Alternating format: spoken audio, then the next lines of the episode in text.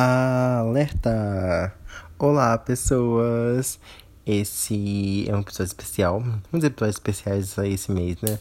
Esse episódio especial de um ano e ele não vai ter edição porque ele vai ficar enorme.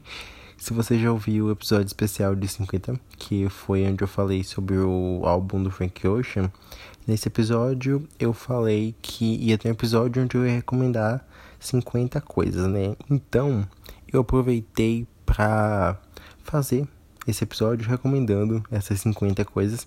E já que estamos no episódio de um ano, então vão ser 52 recomendações, por causa de 52 semanas que tem um ano, né? Apesar de que vai ter alguns momentos que eu vou dar uma roubadinha e acabar recomendando mais coisas, talvez, porque a vida é assim, né? Uma coisa puxa a outra. Então esse vai ser um episódio com muita recomendação, muita mesmo.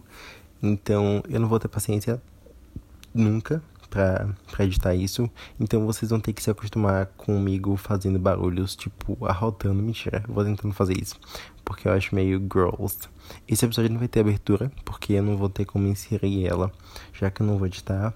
Mas fica aí a musiquinha de tum dum dum dum dum dum dum tum. E aí vamos lá. Olá pessoas, sejam bem-vindos a mais um episódio. Uma coisa que eu queria sempre perguntar, mas Nunca perguntei. Vocês entendem que eu falo bem-vindes? No caso, linguagem neutra. Porque às vezes eu não sei se dá pra ouvir o vindes. Se fica só parecendo bem-vindos. E fica aquela pessoa grotesca que fala tudo no masculino. Aí eu fico, Deus. Dilemas. Então, vamos lá. Como eu organizei isso aqui? Hoje eu vou falar sobre livros, séries, filmes, álbuns e desenho animado vão ser 10 filmes, 10 séries, 12 filmes, 10 álbuns e 10 desenhos animados. Eu vou começar com séries. E vamos lá, né? Eu vou ficar enrolando aqui porque às vezes eu fico, Deus, eu não me preparei pra, isso. Então, não sei. Mas vamos que vamos, né? A primeira série que eu notei aqui é a minha série favorita da vida, que é a série Glee eu conheci essa série por causa do meu primo. Ele uma chegou lá em casa e tava com o notebook ele falou, nossa, comecei a ver uma série bem legal. E eu perguntei, ah, eu posso assistir? Aí ele enrolou assim e falou, pode. E aí eu peguei o notebook dele e comecei a ver Glee. E pra mim foi tipo surreal. Eu tenho uma memória muito vívida desse momento que eu assisti Glee, porque foi quando minha vida mudou, sabe? E eu não sei o que eu seria sem Glee, sem esse momento. Então eu amo muito, é minha série favorita assim da vida. Apesar de que hoje em dia eu não consigo mais assistir Glee por motivos de todos os personagens atores que morreram e todas as coisas problemáticas que hoje em dia eu não sei como é que eu lidaria com isso, mas Glee é uma série que é muito importante para mim, muito, muito, muito. Eu tenho um pretensão de, de fazer um episódio falando sobre como foi crescer assistindo Glee, falando minha relação com cada temporada e tudo mais. Então acho que esse episódio vem aí. E falando sobre como eu acho que minha mente pra diversidade já foi mais. É, é mais aberta por causa disso. Porque eu comecei a assistir Glee em 2009, que foi quando começou a lançar, então eu tinha 9 anos. Eu era muito novo e Glee tinha casal LGBT, tinha personagem PCD, e tinha tudo, era muito diverso, sabe? Para uma criança, isso é um grande avanço. Tanto que meu coming out foi com uns 13 anos. É o que é bem cedo, eu acho, sabe? As pessoas do colégio, todo mundo sabia. Então, eu tinha bastante segurança de falar sobre isso. Eu acho que muito por causa de Glee, porque eu vi os personagens em Glee que eram super abertos a falar sobre as coisas, sabe? Eles eram quem eram, mesmo que isso custasse caro para eles. Então, é isso. A primeira série que eu recomendo aqui da minha lista de favoritos. Desse... Então é isso, né? É o que eu não sei se eu cheguei a falar. Mas essa é a minha lista de 50, 52 favoritos. Começando com Glee. Segunda série é a série Scam, que é a série norueguesa. Ela tem quatro temporadas. A Glee tá disponível na Netflix e na Disney Plus. Scam, ela é uma série norueguesa que tem quatro temporadas e cada temporada vai focar em um personagem de um grupo de amigos e vai ser um drama teen.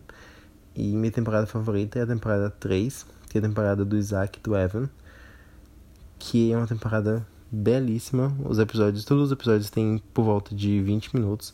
E a série ela era uma inovação, porque ela saía clips durante a semana. No caso, uma cena se passava segunda-feira às 2 horas da tarde. Então essa cena ia ao ar no YouTube às segunda-feira, 2 horas da tarde. E no final de semana, eles lançavam um episódio com um compilado de como foi a semana. Então você acompanhava ali como se fosse um Big Brother da vida daqueles adolescentes, sabe? Era muito legal. E Scam ficou tão famosinha que teve muitos remakes. Muitos remakes. E eu acho que tem um episódio aqui do do, do podcast que eu falei sobre Scam. Deixa eu abrir aqui o, o Spotify pra procurar. Eu acho que foi um episódio de Natal. Deixa eu ver. Alerta diversidade. Procurando meu próprio podcast no Spotify. Aqui, eu falei, foi o episódio 26. Eu falei a importância de Scan na minha vida. Eu adoro que esse episódio tá no meu 26, porque 26 é o meu número favorito. Então escutem lá. Eu acho que lá eu explico um pouco mais sobre a série em si. E eu queria, para quem já assistiu, eu queria fazer um episódio falando sobre, tipo, quais minhas cenas favoritas e tudo mais. E a Scan vai ter um romance aquele ano na terceira temporada. E é assim, imensamente bonito. Eu acho que quando eu gravei o episódio eu já tinha feito a tatuagem. Eu tatuei uma frase que é minute for minute, que é quando um personagem ele tá conversando com um namorado, ele fala que quando tudo estiver difícil, eles vão viver um dia de cada vez. E quando o dia estiver muito difícil, eles vão viver uma hora de cada vez. E quando a hora estiver muito difícil, eles vão viver um minuto de cada vez. E cada minuto que eles passarem vai ser uma vitória. E eu fico, chega, sabe, chega a dar uma, uma lacrimejada no olho, porque minha vida às vezes é assim, sabe? Eu vivo um minuto de cada vez, porque senão eu vou surtar. E aí Scam me ajudou muito nisso, sabe? Minha forma de ver o mundo. E foi na época que eu não, não tava sentindo nada, então a Scam ela chegou ali para me fazer sentir era meu entretenimento. E a quarta temporada tem protagonista muçulmana também, e foi, acho que, meu primeiro contato com personagem muçulmana. E foi muito bom para poder ver a realidade da vida dele, sabe? A forma que ela fala da religião, que ela fala da vida amorosa dela. Então, Scan é minha queridinha. Para quem quiser assistir, é só jogar Portal Scan no Google e vocês vão descobrir como assistir. Tem vários remakes também, os remakes são muito bons e vale a pena. A terceira série que eu anotei aqui é uma série que também salvou a minha vida, que é Elite. Eu quero gravar um episódio falando sobre como Elite salvou a minha vida. Então vem aí. Mas adiantando, Elite está disponível na Netflix. E atualmente tem quatro temporadas. Já foi renovada para a quinta. E vai falar. A primeira temporada vai começar com um caso. Que vai contar sobre um colégio de pessoas muito ricas na Espanha. E uma pessoa morreu. A gente começa não sabendo quem, mas sabe que está investigando um caso e a gente começa a ver as entrevistas da, da investigadora com os alunos e a gente descobre que tudo na, nesse colégio mudou depois que alunos bolsistas chegaram. Então a gente começa a acompanhar as tretas, os relacionamentos, as festas e é tudo muito bom, e é tudo uou. E quando eu assisti, tanto porque salvou minha vida, dando spoiler, porque eu tava assim incapaz de sentir nada, depressão, né? E Elite me deu motivos para viver, me deu forças, me deu ânimo. E foi assim, me provocou muitos sentimentos. Então eu. Eu amo, amo demais. Elite. Quarta, quarta série que eu anotei aqui. Foi Riverdale, que não poderia faltar, né? E aí você se pergunta qual a diversidade que tem em Riverdale. E eu te conto que Riverdale é escrito pelo um dos roteiristas e produtores de Glee, que é o Roberto Acre Acasa, que é latino, se não me engano. E ele é um homem gay. Uhul. E aí, por isso eu, eu queria enfiar Riverdale aqui de, de alguma forma, sabe? E aí eu coloquei aqui, porque é minha série queridinha você me acompanha nas redes sociais e no YouTube, você sabe que eu estou completamente obcecado por Riverdale. E é isso. Pra quem não conhece, Riverdale vai contar a primeira temporada. Vai contar sobre uma pequena cidade onde acontece um assassinato no dia 4 de julho. E a gente vai acompanhar a investigação E vai acompanhar um grupo de amigos que está investigando e sofrendo efeitos colaterais dessa morte desse jovem. Cada temporada vai ter meio que uma temática, diferente. A gente vai ali acompanhando os mistérios que é que que percorrem essa cidade aí, né? Enfim, falei, consegui falar pouco sobre Riverdale porque eu amo falar dessa série, eu amo muito essa série, então é minha obsessão. Agora, quinta série, Euphoria, ou Euforia, que é inspirada em uma série... Ah, Riverdale está disponível na Netflix. E Euphoria está disponível na HBO Max. E é um remake de uma série israelense, que é dirigida por um, um cara que eu não lembro o nome agora. Mas vai ter como protagonista a Zendaya, e a Hunter, não lembro o sobrenome dela, mas que é uma mulher trans. E a gente vai acompanhar um grupo de jovens ali no ensino médio. A personagem da Zendaya é a Ru, que é uma ex-drogada que está saindo de reabilitação. E a personagem da Hunter é. Meu Deus, eu não acredito que eu esqueci o nome dela agora. A Jules. A Jules ela tá ali, uma nova moradora da cidade, ela tá tentando se enturmar. E tem também a Cat, que é uma personagem gorda, vai falar de relacionamento abusivo. E a direção dessa série é perfeita.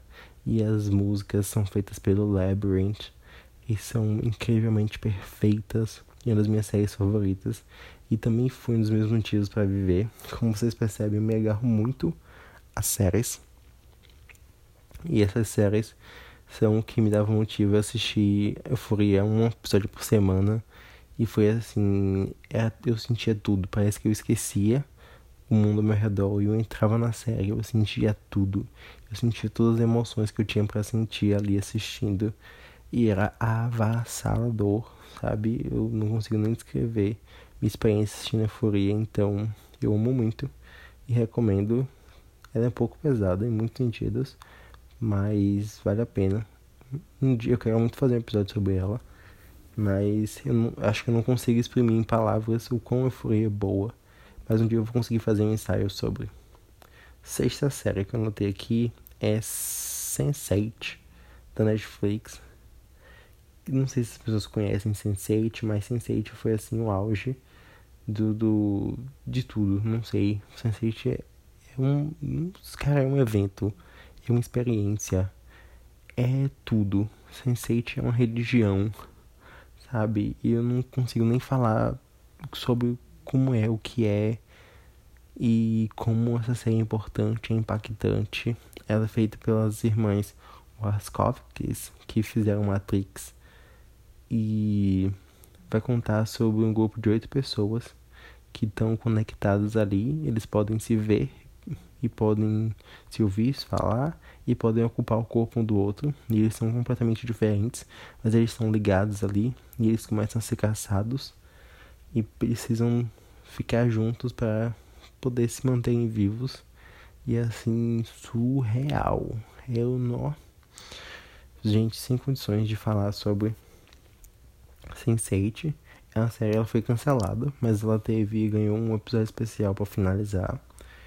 E eu acho que foi um final bom, foi um final meio corrido, porque os diretores planejavam fazer cinco temporadas e tiveram que encerrar em duas, né? E aí, mas eu gostei do final, achei que o final foi bem sensate, então acho que vale a pena começar a assistir. Eu queria muito rever, eu tenho algumas, algumas cenas bem frescas na mente, e eu acho que vale a pena. Ela é bem quente em alguns momentos, ela tem muita ação em alguns momentos também. Então é isso. Viva Sense8, né? Em memória dessa série. E uma série que eu notei aqui também foi um BL, que é Together, que meu Deus do céu, foi minha serotonina quando eu tava assistindo essa série. Que, gente, é tão bom, tão bom. É baseado numa novel, numa novela gráfica. Acho que é baseado numa novela gráfica. Ou não, é um livro. Baseado num livro. Aí tem esse BL para assistir.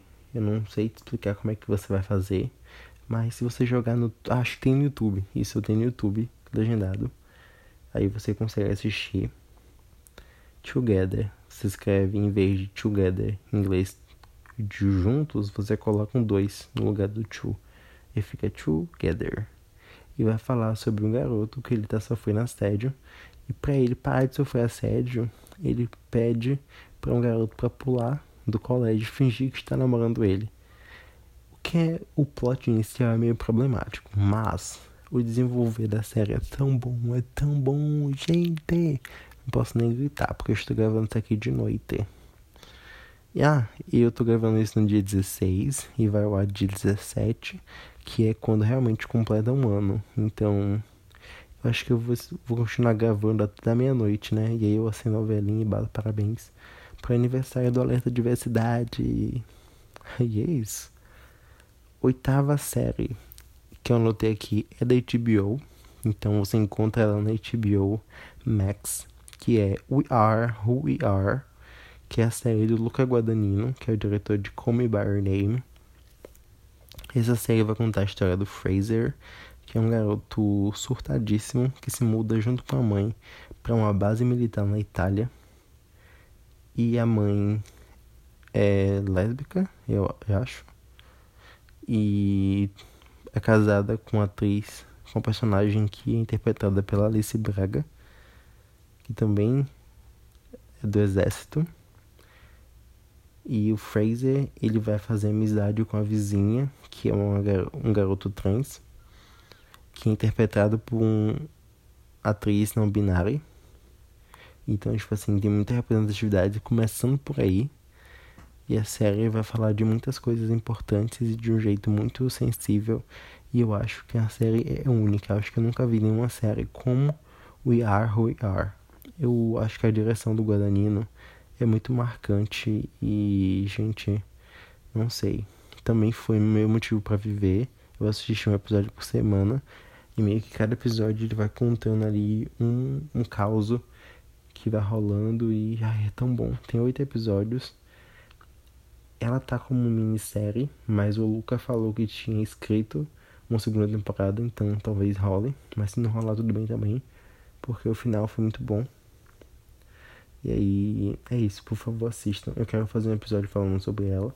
Eu tô pensando em rever Euphoria e ela e fazer um episódio falando sobre as duas, já que as duas estão disponíveis na HBO Max. E aí, para quem quiser assinar e assistir, ou tiver assistir, recomendo muito, muito, muito, muito, muito, muito. Porque são assim excepcionais. Nona série que eu coloquei aqui é da Netflix. A Netflix tem mania de cancelar as séries, né? Então eu tô aqui para falar de One Day at a Time, que é uma série, uma sitcom que vai acompanhar uma família de imigrantes cubanos que tá ali nos Estados Unidos. E a série é muito engraçada. E é mesmo, no mesmo episódio que eu me acabava de rir, eu tava chorando, sabe? Então é muito emocional, emocionante. E se te pegar num momento emotivo, é bem possível que você se emocione junto com ela. Ela vai ter casal sáfico também. Aí vai falar sobre sexualidade, sobre algumas questões de feminismo, sobre questões de imigrantes, bastante sobre isso. Então, a série é muito importante, muito forte em alguns momentos. E eu sinto muito que a Netflix tenha perdido isso, sabe? Porque é uma série que poderia ser grandiosa e merecia ter um final esplêndido. Então é isso, né? Em memória de One Day Time.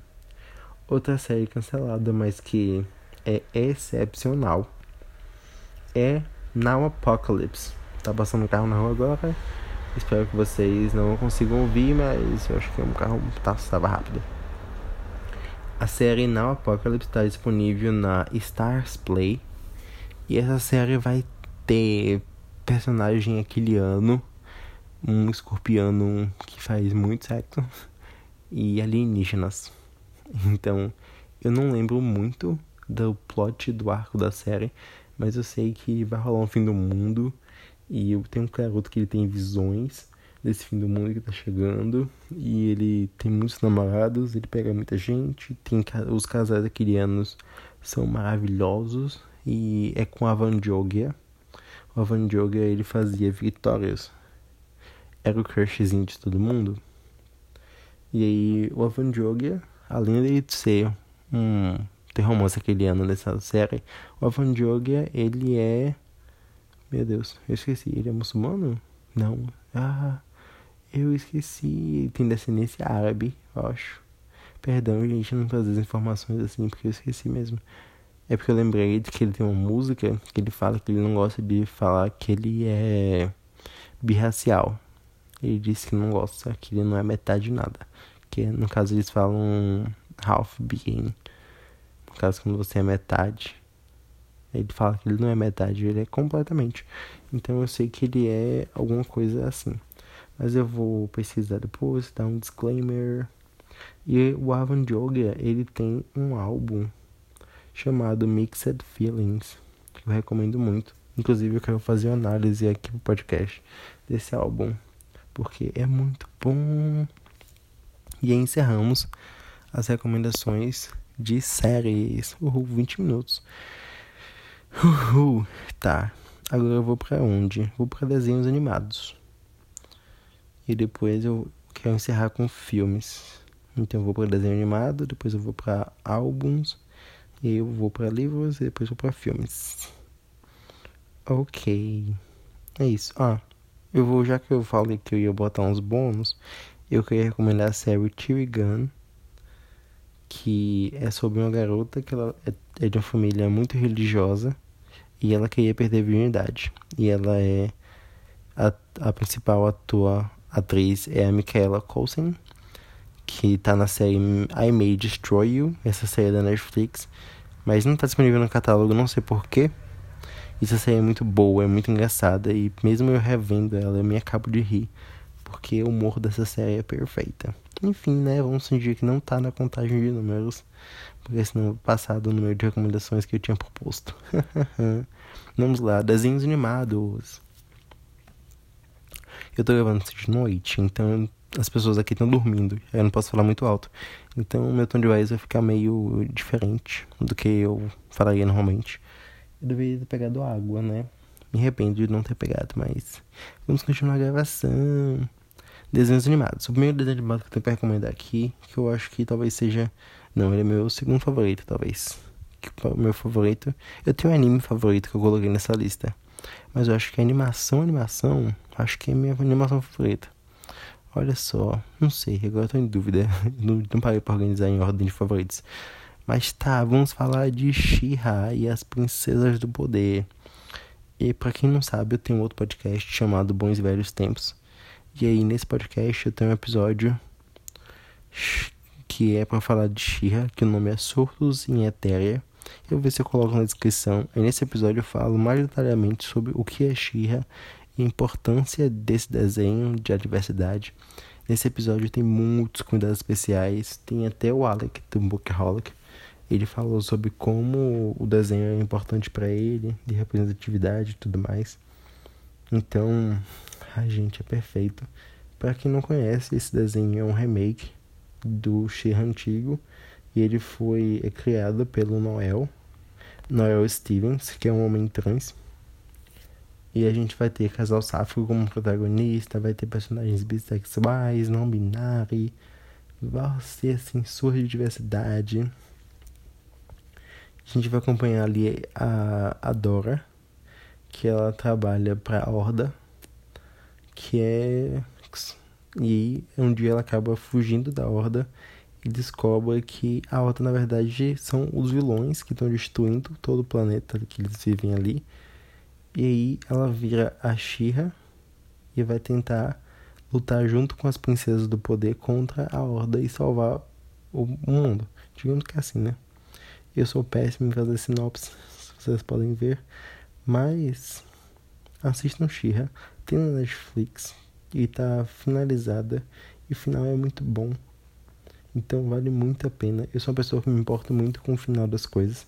Às vezes quando o final não é tão legal assim, eu desanimo pra ver.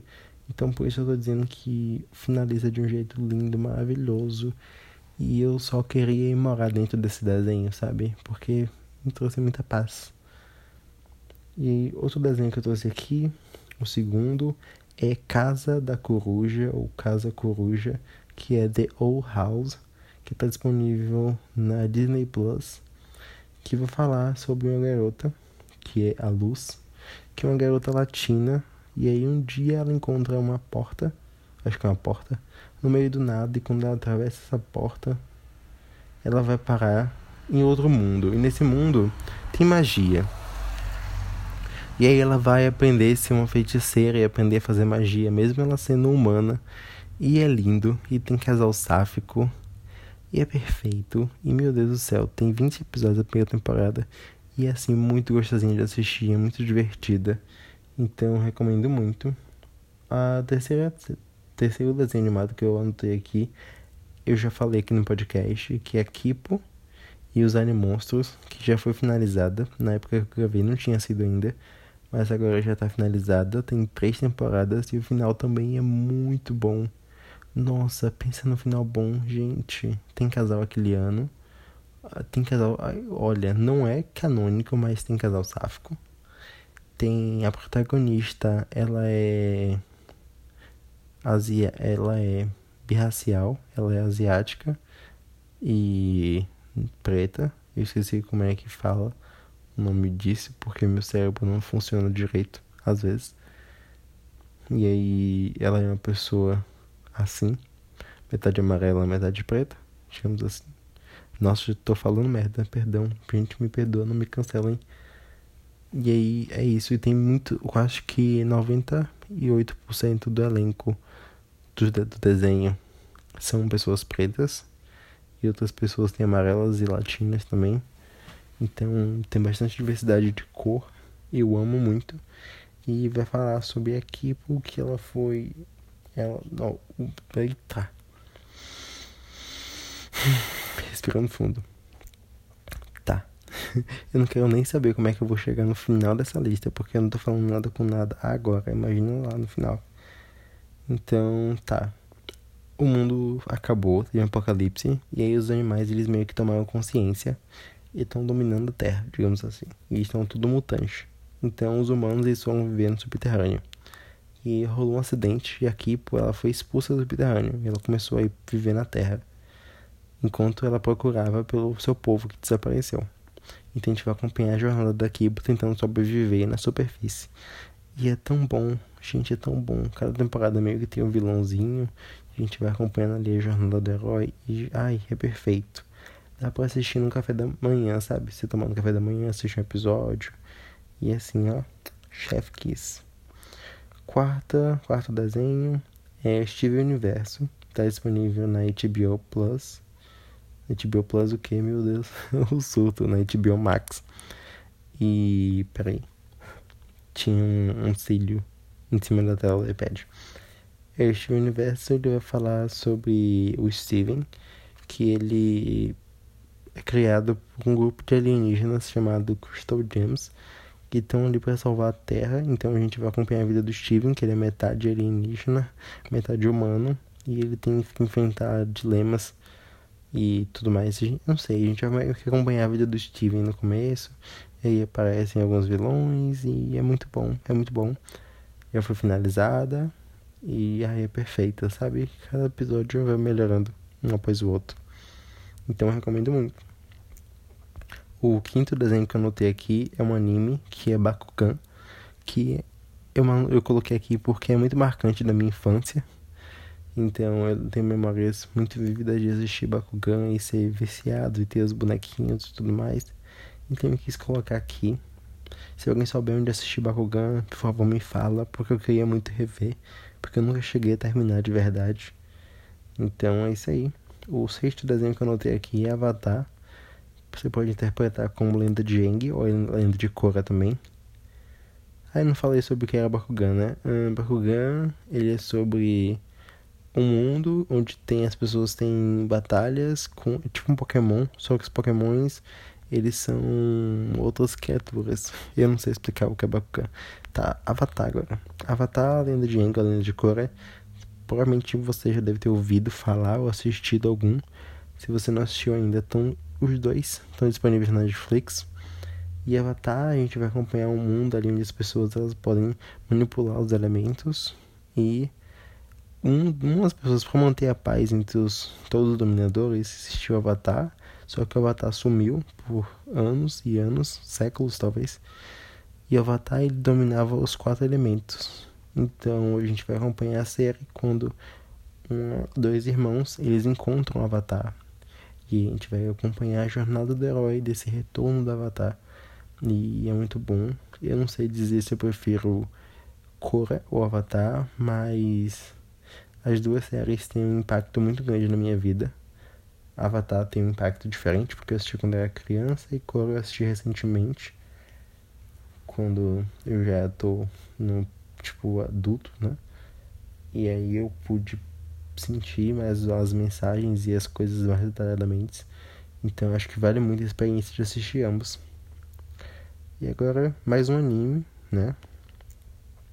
Que é Orange, que tem um mangá, que é meu mangá favorito.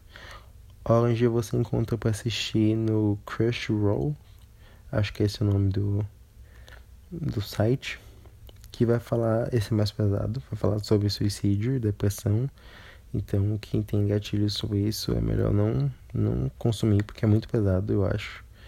Pelo menos me deixa muito triste, eu chorei muito vai falar sobre uma garota que ela manda carta para ela mesma do passado para tentar impedir o suicídio do melhor amigo dela.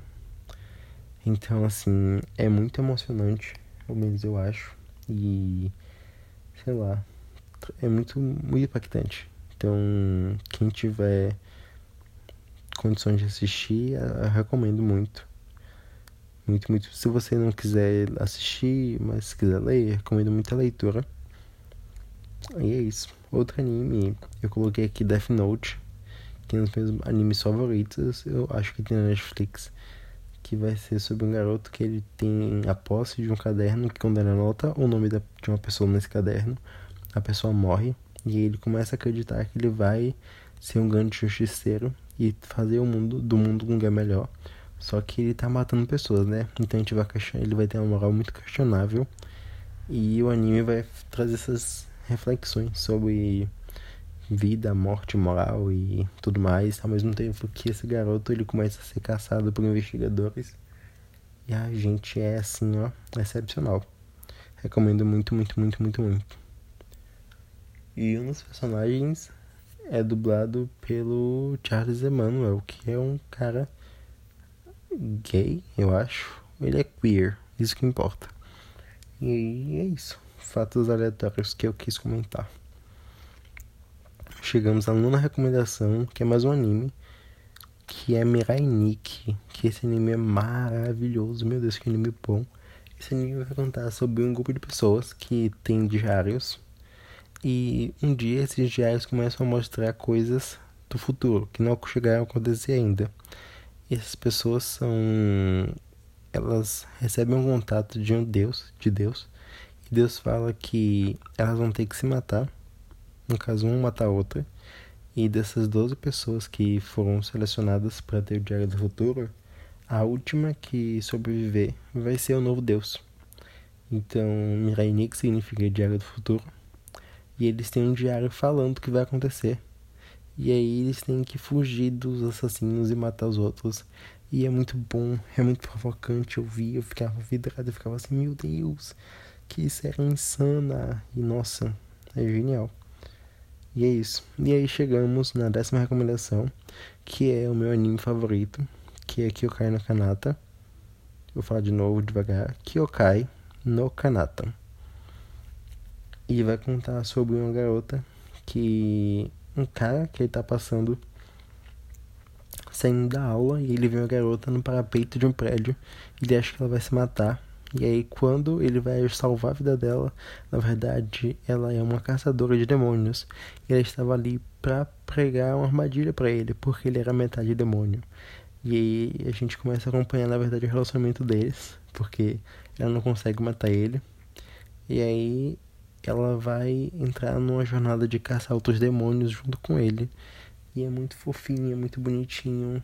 E tem romance. Tem personagem gay também, e esse, o casal principal é do Arico, um caso entre homem e mulher, mas é muito lindo, é muito fofo e é tudo, ai, sei lá, eu amo muito esse anime, não sei nem explicar, mas ele tem um lugar muito quentinho no meu coração, sabe? Então eu recomendo muito que eu caia na canata. E recomendação bônus, fingindo que ninguém tá vendo, vou recomendar o anime Free, que tá disponível no Crunchyroll Row, não sei falar o nome do lugar, do, do site, mas achem aí, pesquisem, que é um anime de natação. Tem aquele anos e é muito bom, muito bom. Agora vamos para álbuns. Ai ai, foi difícil colocar os álbuns aqui que eu queria, ao mesmo tempo porque foi difícil porque eu não conseguia lembrar e foi difícil porque depois eu não conseguia botar só 10. Então, o primeiro álbum que eu vou recomendar é o Blonde do Frank Ocean, porque é o meu álbum favorito, digamos assim, com diversidade. Ver que o Frank é um homem queer e preto. Então, escutem a análise do álbum, escutem o álbum. O segundo álbum que eu coloquei aqui é o Blue Neighborhood do Troy Sivan. O Troy, ele é gay. E o Blue Neighborhood foi o álbum debut dele. E esse álbum é maravilhoso e as músicas vão contar sobre histórias daquele anos. Então, acho que a escrita, o songwriting do, do Troy é muito bom porque ele consegue fazer com que a gente visualize o romance acontecendo, sabe? E as músicas são muito emotivas e é um popzinho maravilhoso.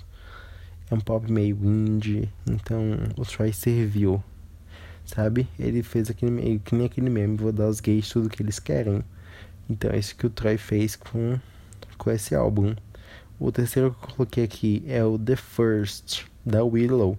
Eu poderia recomendar todos os álbuns da Willow, mas eu acho que com The First eu eu acho que é o álbum que eu foi quando eu comecei a acompanhar ela de verdade, quando ela lançou, porque ela lançou perto do meu aniversário.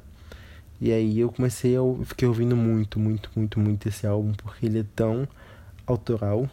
Eu já tinha escutado algumas músicas do Ardipithecus, mas eu acho que com The First ela finalmente começou a escrever exatamente como ela estava se sentindo e o que ela queria fazer, sabe?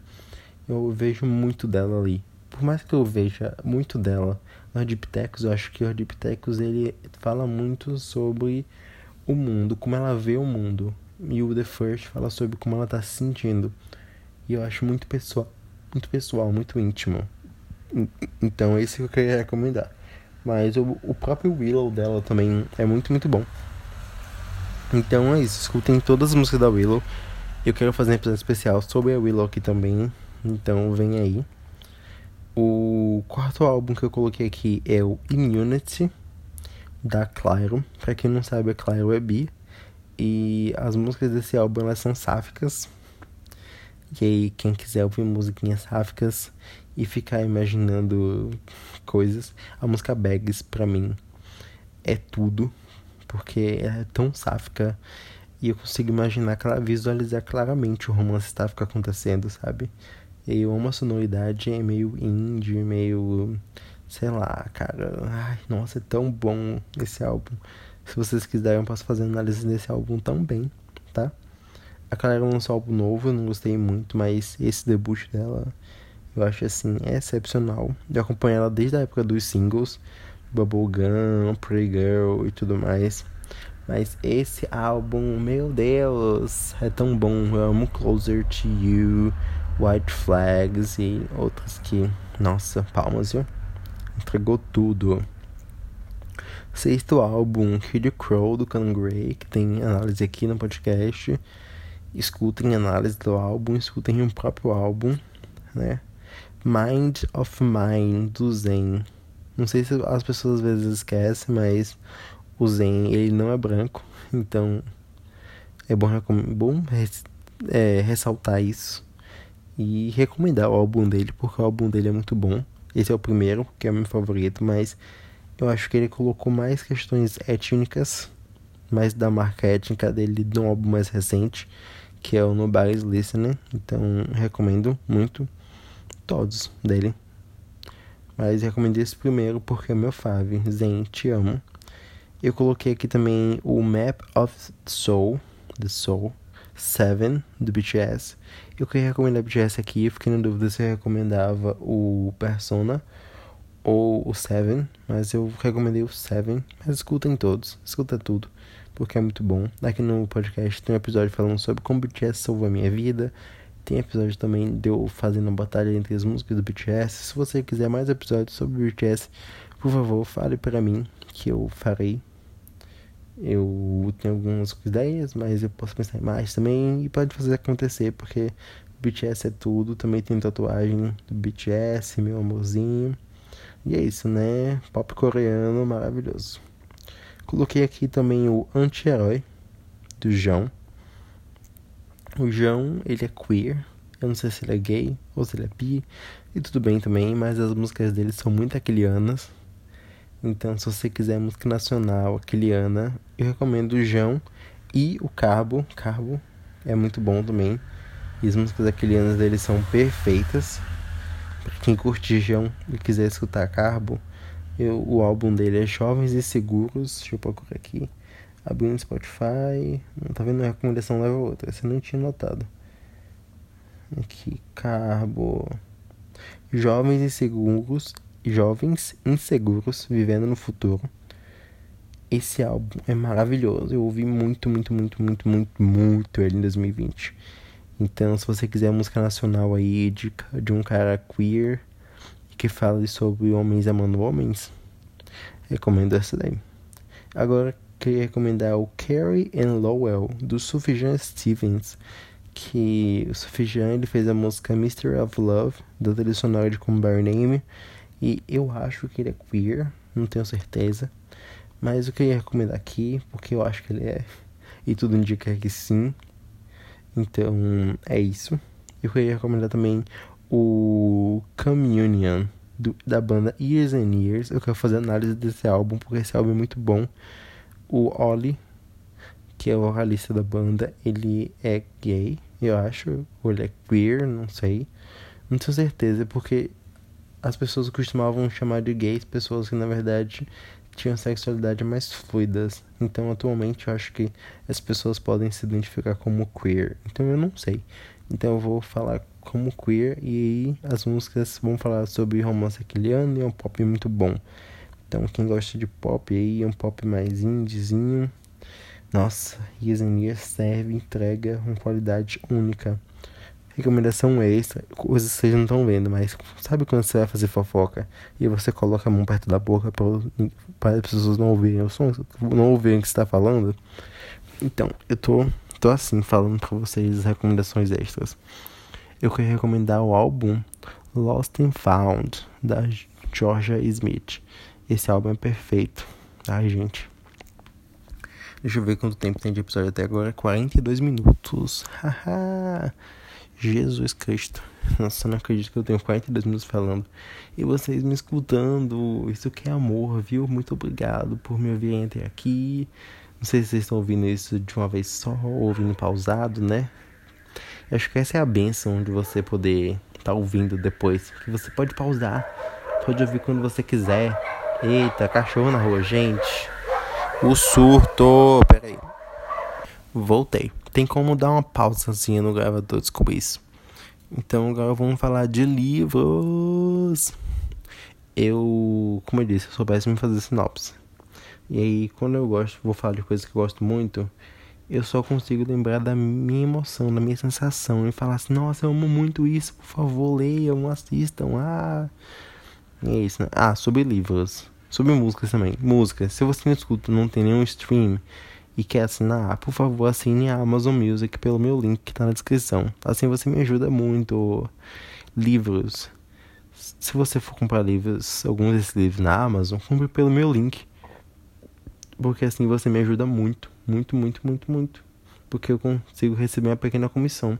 E caso você não saiba, podcasts não são remunerados. Então, eu tô aqui falando, um, porque eu sou uma pessoa carente, quero ser ouvida e dois, porque eu quero mudar o mundo de alguma forma. E três, porque eu tenho esperança de algum dia receber por isso. Então, se você quiser me apoiar e me ajudar, aceito, sabe? Manda pix também. Brincadeira. Mas pode mandar, tá? É, e vamos falar de livros agora. Vamos falar do meu livro favorito, que ele estava aqui do lado, mas ele agora está longe de mim. Porque antes ele estava na mesinha de cabeceira e agora ele está na minha mesa da, de, de trabalho. Meu livro favorito é o Sábado de Gafanhotos. Para quem não sabe, né? Esse é o motivo do meu user do Instagram e do Twitter se ser Arthur Zerba, porque o personagem principal desse livro, ele é descendente de polonês Então, o sobrenome dele é Iserba. E aí, por uma, esse meu livro favorito, eu fui lá e coloquei Arthur Iserba. Meu sobrenome normal é Arthur Araújo. Meu sobrenome é Araújo, então meu nome é Arthur Araújo.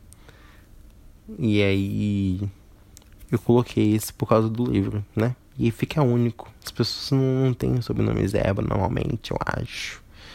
Então, mas não sei, né? Enfim.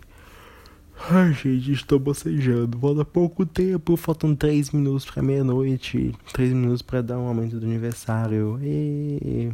Vamos lá, de Gafanhotos vai falar sobre um apocalipse com insetos gigantes. E é isso, basicamente o que você precisa saber.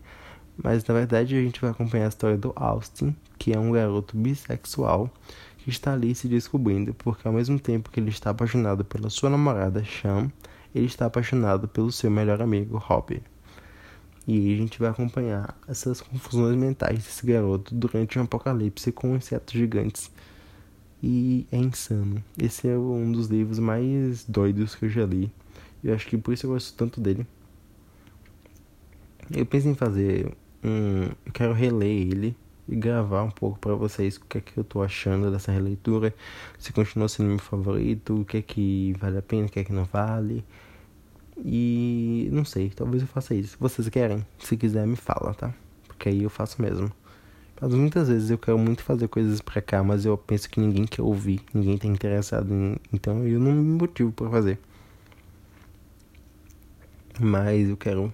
Eu quero, eu quero reler esse livro. Mas eu não sei o que eu vou achar, tenho medo de não gostar, porque todo mundo odeia ele.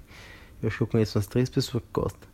Então eu fico sem saber se eu se eu releio, se eu não releio, se eu deixo lá, se o que eu faço da minha vida.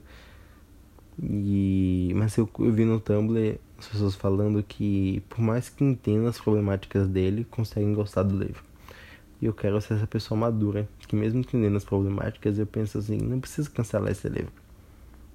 Eu continuo tendo sentimentos por ele. E é isso. E é esse. Esse é meu livro favorito, Selva de Gafanhotos. Eu tenho ele em inglês também, uma edição muito linda. E ele tem continuação que eu não li ainda, mas um dia eu vou ler. E o segundo livro que eu anotei aqui é Me Chame Pelo Seu Nome, que não poderia faltar, né? Eu tenho uma, uma leve, leve, leve obsessão por essa história, por esse livro. Eu não sei se eu falo, eu vou falar um pouquinho aqui agora, mas eu quero fazer um episódio especial falando sobre o meu amor com Burn Name então eu conheci essa história foi publicada em 2007 e eu conheci ela antes do filme. Eu conheci antes de sair o filme. E eu li e quando saiu o trailer eu, peraí, eu não sei o que eu falei. Eu conheci a história antes de sair o trailer. E aí eu li, comecei a ler, e quando saiu o trailer, eu surtei tanto. Eu lembro que eu tava no banho. E eu comecei a ver, eu comecei a chorar. Fiquei, meu Deus, tá tão boa essa adaptação. E aí esse livro mexe muito comigo. E o filme e tudo mais. Vai contar a história. Quando eu eu não falava pra minha mãe sobre coisas queer, então eu meio que mudava um pouco a sinopse. E aí a sinopse que eu gosto de apresentar, me chama pelo seu nome, é essa daqui. Vai falar sobre o a, vai falar sobre o Oliver, que é um intercambista que vai passar seis semanas na Itália e ele é filósofo, ele estuda filosofia e ele a gente vai acompanhar essas semanas dele nessa casa de verão. Porém, o livro não é narrado pelo ponto de vista do Oliver, e sim pelo ponto de vista do Hélio, que é o filho do dono da casa. E eu acho muito interessante porque é um momento da vida do Oliver, já que ele está vivendo um intercâmbio, que é o sonho de muita gente, conhecer outro país, outro continente. Só que a gente vai ver isso do ponto de vista do Hélio, que o Hélio tá ali observando e sentindo o que o Oliver tá sentindo. Tanto essa ideia do me chame pelo seu nome é muito de você viver o, o que o outro tá vivendo, sabe? O tanto que tem um trecho que o que o Hélio fala que ele se sente mais vivo por causa do Oliver, porque ele se abriu para experimentar a vida, porque ele queria experienciar o que o Oliver estava experienciando, sabe? Me chame pelo seu nome. Porque quando a gente é um pouco das pessoas que passam pela gente nessa vida. E aí quando você chama alguém pelo seu próprio nome, você está falando isso literalmente, porque você sou eu, sabe? Você é um pouco de mim. A gente é um pouco da outra pessoa, então eu acho essa magia do Me Chame Pelo Seu Nome, do você experienciar essa conexão tão forte com alguém a ponto de você se tornar outra pessoa, de você experienciar a vida de uma forma dupla. Você vai viver por você e pela outra pessoa, sabe? Então eu acho que é uma história excepcional. Tem problemática? Sim, mas eu amo, amo, amo muito. E eu acho uma história belíssima, eu acho que vale a pena ser lida, sabe? Eu acho que é uma das melhores escritas que eu já, já testemunhei. Então, recomendo. Leia Me Chame Pelo Seu Nome. E me deem o segundo livro de presente. Não tem um livro físico de presente, então aceito. Agora, a terceira recomendação. Esses são os meus três livros favoritos da vida, tá? Me chama Céu de Gafanhotos em primeiro. Em primeiro, aspas, porque pra mim é um triângulo e ele fica rodando. Esse na minha cabeça é assim. E aí vem de Gafanhotos. E aí em segundo lugar vem Me Chame Pelo Seu Nome. E em terceiro lugar, que é a terceira perna do triângulo, ficaria Homem de Lata que é que quase, quase por pouquinho não superou Me Chame Pelo Seu Nome, mas é um livro maravilhoso. E uma forma que eu gosto de apresentar esse livro é assim: a gente vai conhecer o Ellis. O Ellis é um cara muito triste, tipo, muito triste, tipo, imensamente triste. E a gente, na medida que o livro vai avançando, a gente vai entender por que o Ellis é uma pessoa tão triste. É, esse, quando eu comprei esse livro, eu não sabia de nada. E eu fui ler a primeira o primeiro capítulo. E o primeiro capítulo ele vai contar a história da Dora, que é a mãe do, do Alice. E a Dora, ela ganha um quadro dos girassóis de Van Gogh. Só que falsificado, né? E aí ela quer, quer porque quer colocar esse quadro na parede e o marido dela não quer deixar. E ela é firme e fala que o quadro vai ficar na parede sim e que se ele ousasse tirar, ela matava ele. E a Dora já se mostra uma mulher forte, pontificada, e a Dora é perfeita. E quando eu li esse primeiro capítulo, ele é tão bem escrito que eu pensei assim: meu Deus, já valeu, já valeu meu dinheiro. E aí, à medida que a gente vai. Então, no capítulo seguinte, a gente conhece o Ellis, ele já tá mais velho e tudo mais. E a gente vai recordando as memórias dele, a gente vai conhecendo a vida dele no passado, a infância dele, a adolescência e os amores que ele viveu. E a gente vai descobrindo que o Ellis ele é apaixonado por duas pessoas na sua vida. E nisso, o Ellis, ele, a gente vai ter protagonismo bissexual na sua história. E ela é boa de você ir sem saber muito, sabe? Você só vai e vai acompanhando, e a escrita é muito linda. E minha mãe quase chorou lendo esse livro. Então, ele é muito bom, ele é muito forte. E é poético, é lindo, é belíssimo, é perfeito. Recomendação número 4. Colin Fincher. Esse livro vai ter protagonista autista. E a gente vai acompanhar o Colin, que ele tem o que as pessoas chamavam de síndrome de Asperger. Ele é muito fã de Sherlock Holmes e de investigação de casos. E um dia, na cantina dele, alguém leva uma arma e essa arma dispara no meio da cantina e ele começa a investigar quem é que possivelmente levou essa arma. E o livro é muito gostosinho, ele é escrito por dois roteiristas da Marvel, então ele é bem dinâmico, ele é bem fluido, fácil de ler. E você começa a ler e não consegue parar. E eu até hoje espero uma continuação desse livro. espero que tenha um dia. E ele é muito, muito bom, sabe? Ele funciona como um livro único, sim. E vale muito, muito a pena ler. Eu ganhei ele de presente de aniversário e foi assim, os meus presentes favoritos, sabe? Porque eu li e virou favorito da vida.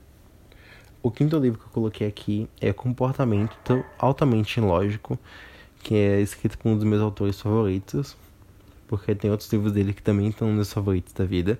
E esse livro vai contar sobre um garoto que ele tem agorafobia e ele não sai de casa há três anos. E ele começa a receber uma visita de uma garota que ela quer ser amiga dele, só que na verdade ela tá querendo escrever um artigo para ela poder entrar na faculdade. E a gente vai acompanhar a vida desse garoto, que eu não lembro o nome dele, mas ele é gay. E ele tem agorafobia e dessa garota que tá começando a fazer contato e do namorado dela que começa a, a ir frequentar a casa desse garoto também e vira a nova paixão desse garoto. Então a gente vai ter o relacionamento dos três ali que é muito bom e é muito interessante. Vamos muito essa história. Sexto livro, Carry On. Esse livro é uma fanfic de Harry Potter. Então, se você gosta do livro da Transfóbica, mas está afim de desapegar, eu recomendo que leia Carry On, que vai falar sobre o universo bruxo também. E a gente vai acompanhar a história do Simon Snow, que ele é como se fosse o Harry. E ele divide o quarto com o Bess, que seria como se fosse o equivalente do Draco Malfoy. E eles se odeiam, aparentemente. Pelo menos é o que o Simon pensa. Só que na verdade o Bess ele é secretamente apaixonado pelo Simon. Então a gente vai ter essa jornada do garoto prometido que tem que vencer o grande vilão. E ao mesmo tempo a gente vai acompanhar os sentimentos do Simon e do Bess. E é maravilhoso e eu amo muito. E eu quero fazer um episódio falando mais sobre isso. Então não vou nem aprofundar aqui porque eu espero que você que está ouvindo isso, caso não seja um ouvinte assíduo, passe a escutar mais o podcast. Então, volte aqui quando for falar mais de Carry On.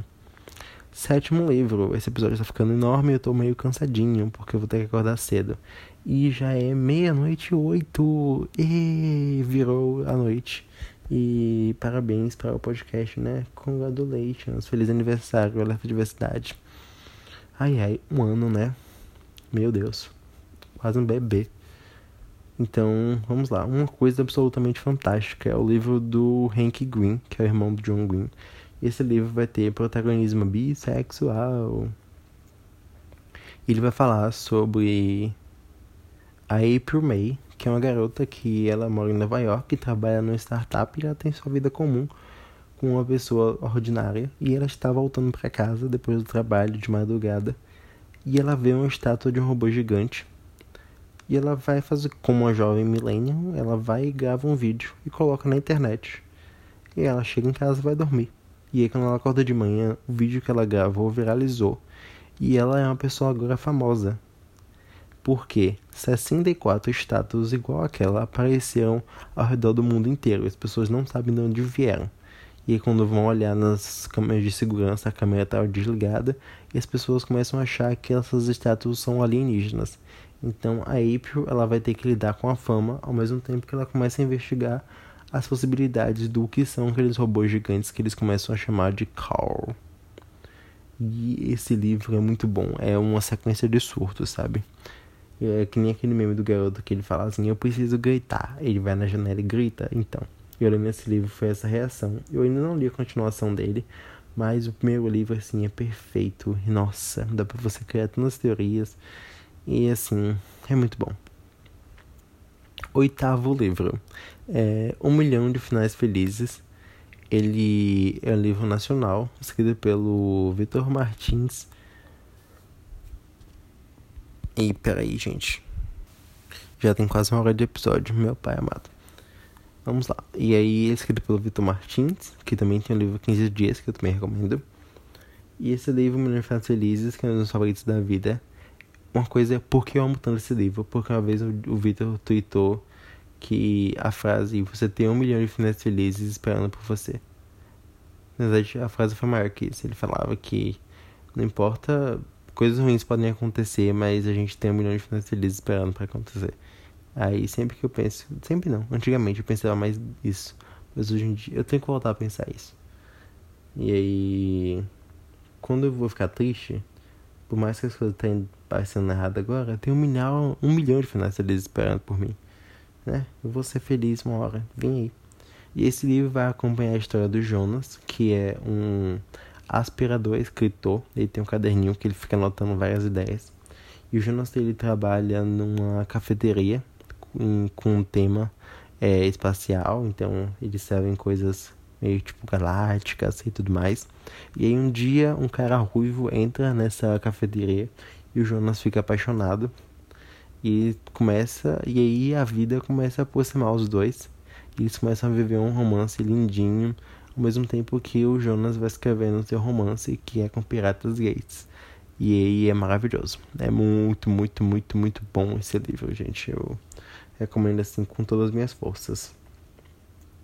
Eu coloquei um livro em inglês aqui, perdão pessoas, mas perdão por outros motivos também, mas esse foi, acho que a última vez que eu fui feliz de verdade, foi lendo esse livro, que é o livro Date Me Bryson Geller. Eu acho que eu já falei ou lá na Twitch ou aqui em algum episódio aleatório.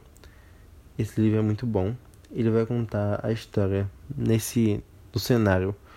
O Bryson Geller, ele aceitou a aposta de que toda segunda-feira ele, ele teria que aceitar o primeiro pedido de namoro que aparecesse. Então, ele toda semana ele namora uma garota diferente, até que um dia ele é pedido de namoro pelo Kai, que é um garoto do colégio dele, que tá no armário ainda. Não gosto desse termo no armário, mas ele não tornou público a sexualidade dele.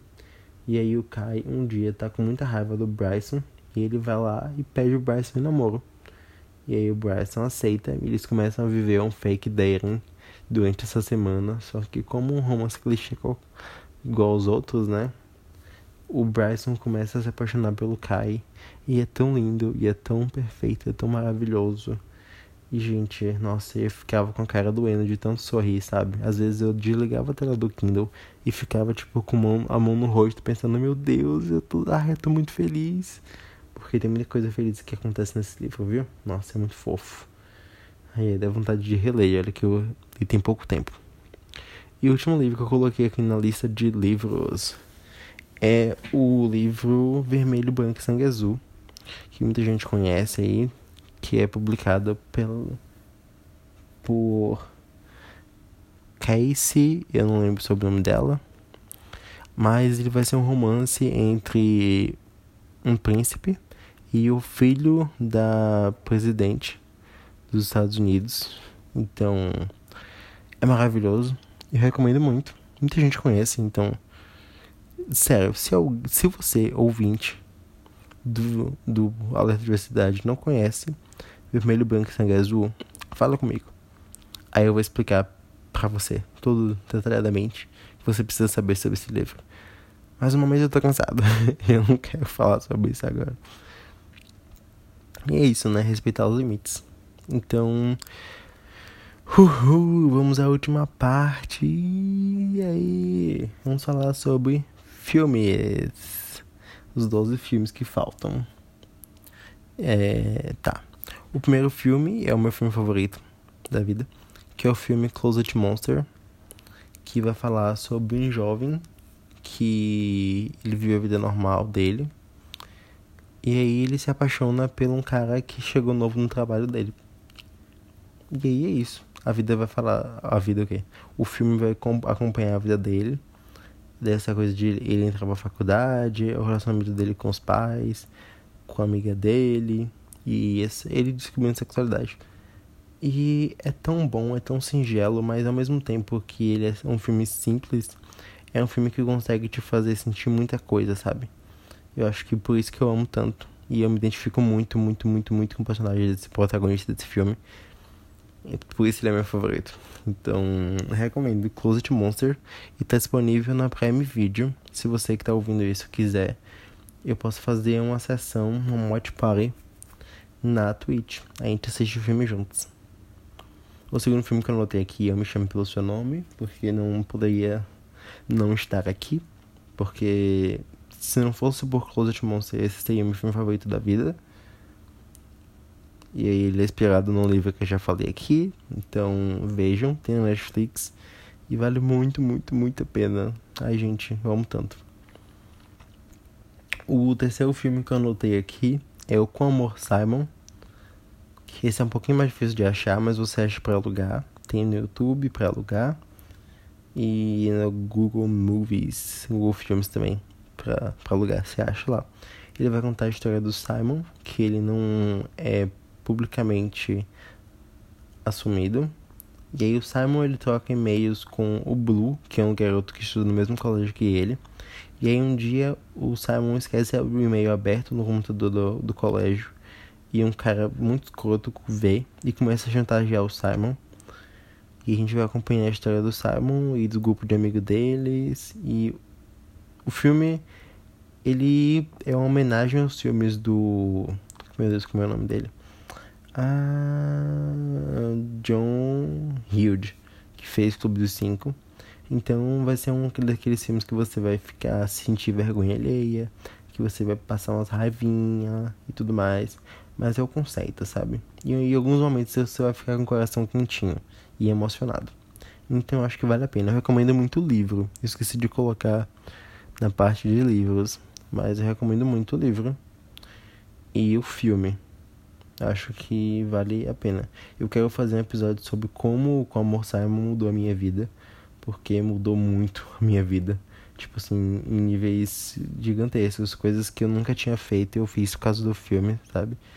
Então, vim esse episódio. E no meu canal no YouTube tem um vídeo falando sobre como Simon também, onde eu falo sobre como esse filme tem várias referências a filmes dos anos 80. E aí é isso. Eu vou ver se eu coloco o link na descrição. Provavelmente eu vou esquecer, mas você que tá ouvindo pode procurar ou me pedir pode mandar mensagem, gente. Vamos criar contatos, conexões. Você fala assim, Arthur, me manda um vídeo seu falando sobre como Simon. Daí eu mando. Que na hora assim é mais fácil. Quarto filme que eu notei aqui é Homem-Aranha no Aranha Verso. Eu ganhei o DVD desse filme de presente de aniversário e eu não sei quem me deu. Se você que me deu esse DVD de presente está ouvindo isso, muito, muito, muito obrigado. De verdade. De verdade, zona, zona, zona. Sou muito grato por isso.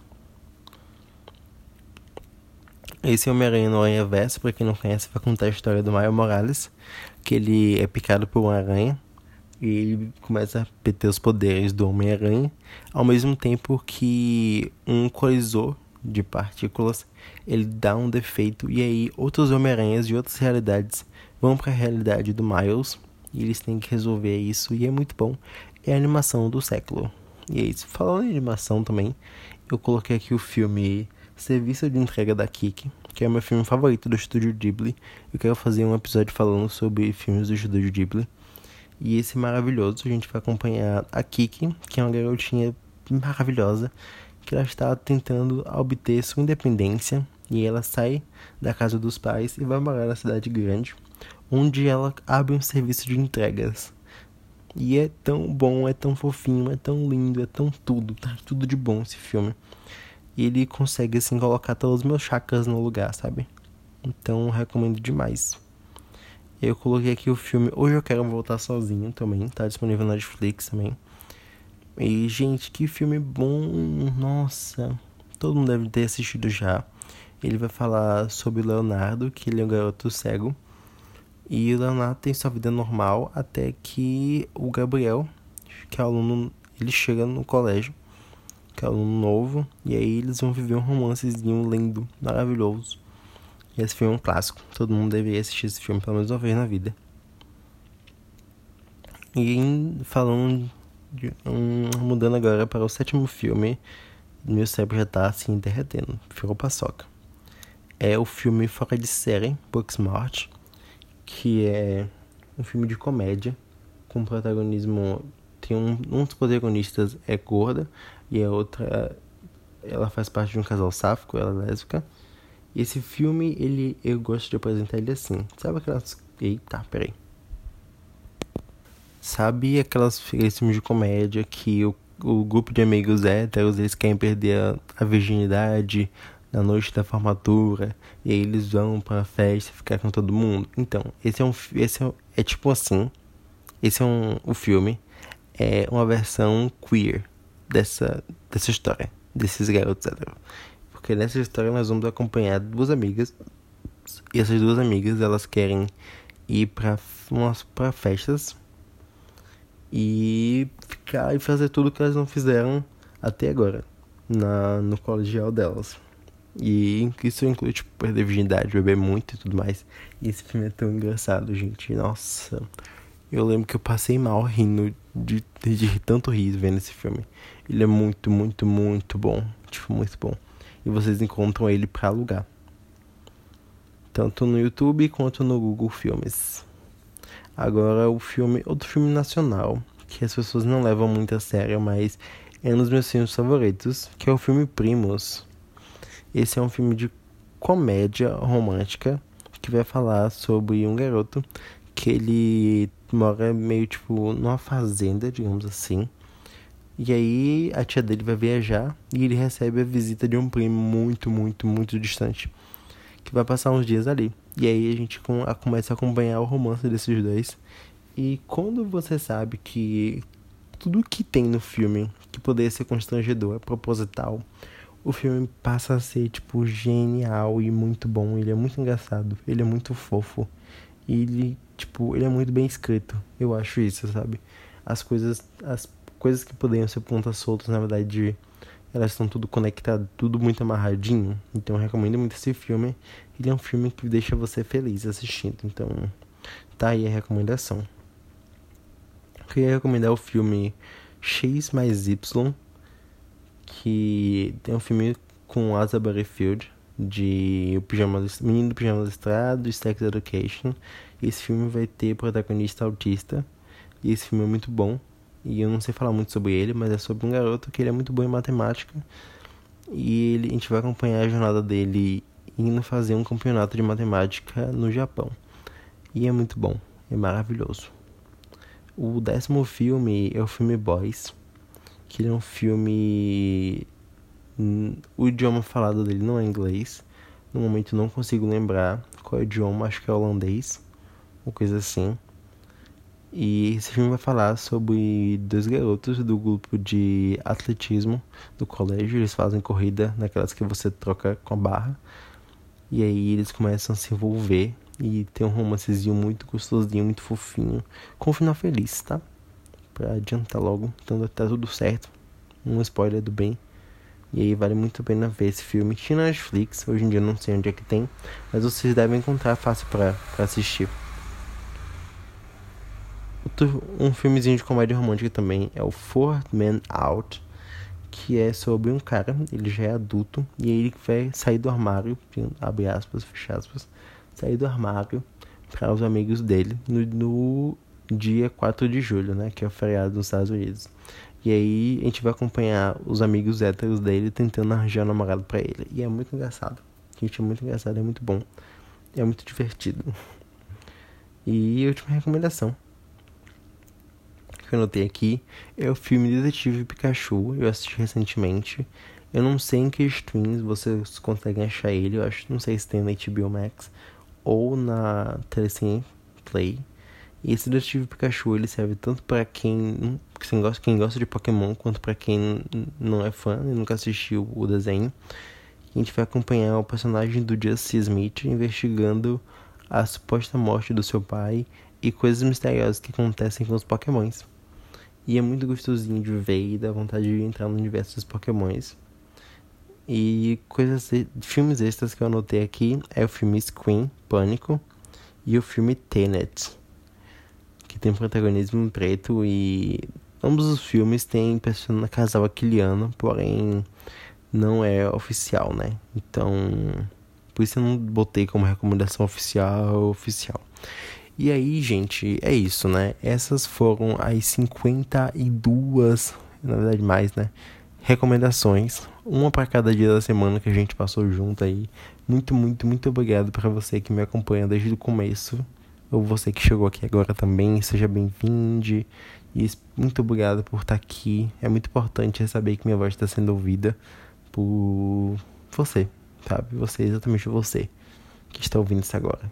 Você, Léo, você, Charline, você, Matheus, sabe? Vocês que vêm, que escutam e que conversam comigo, sabe?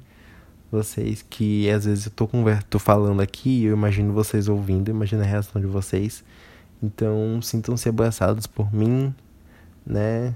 Eu não gosto muito de dar marcação de data, mas vai ficar tudo bem. E se vacinem quem puder vacinar logo. E vai ficar tudo bem. Fiquem em casa quem puder ficar em casa. Cuide da saúde mental de vocês. Eu espero estar ajudando a saúde mental de vocês de alguma forma. Por isso eu dei muita recomendação aqui.